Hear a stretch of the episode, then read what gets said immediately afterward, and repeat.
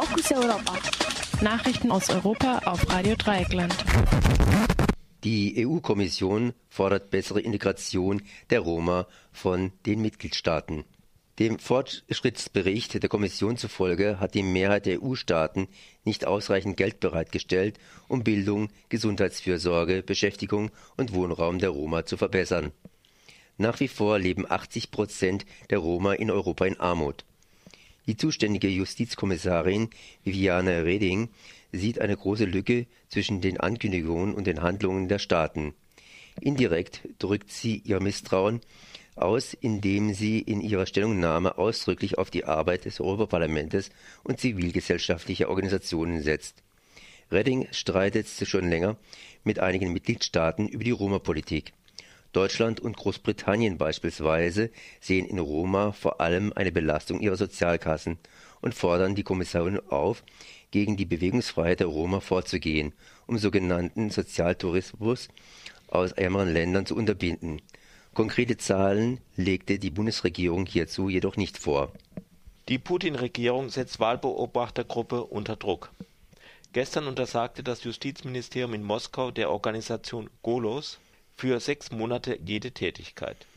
Die einzige unabhängige Wahlbeobachtergruppe hatte sich geweigert, sich als ausländischer Agent registrieren zu lassen.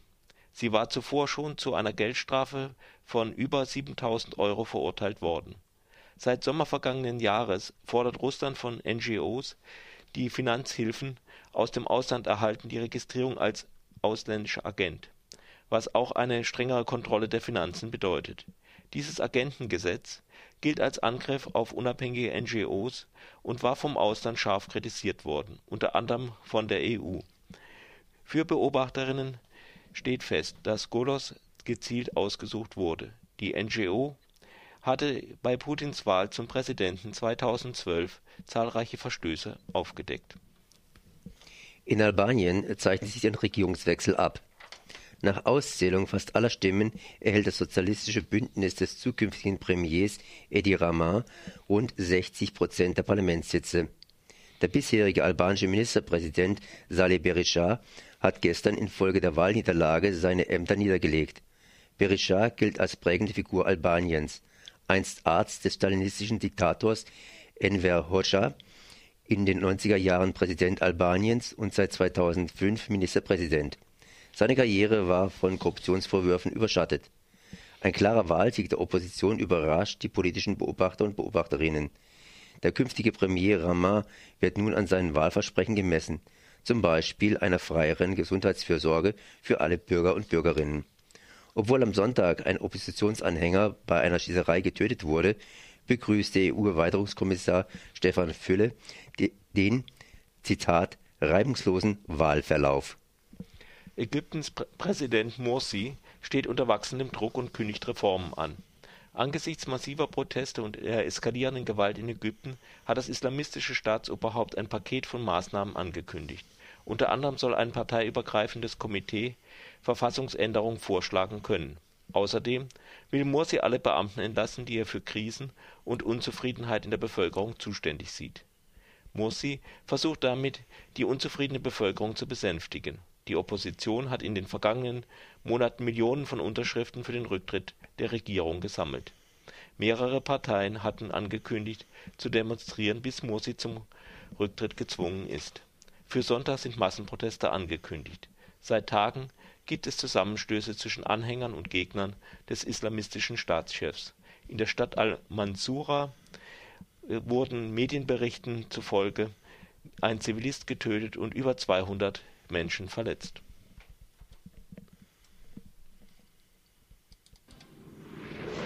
Basta de exploração e empobrecimento.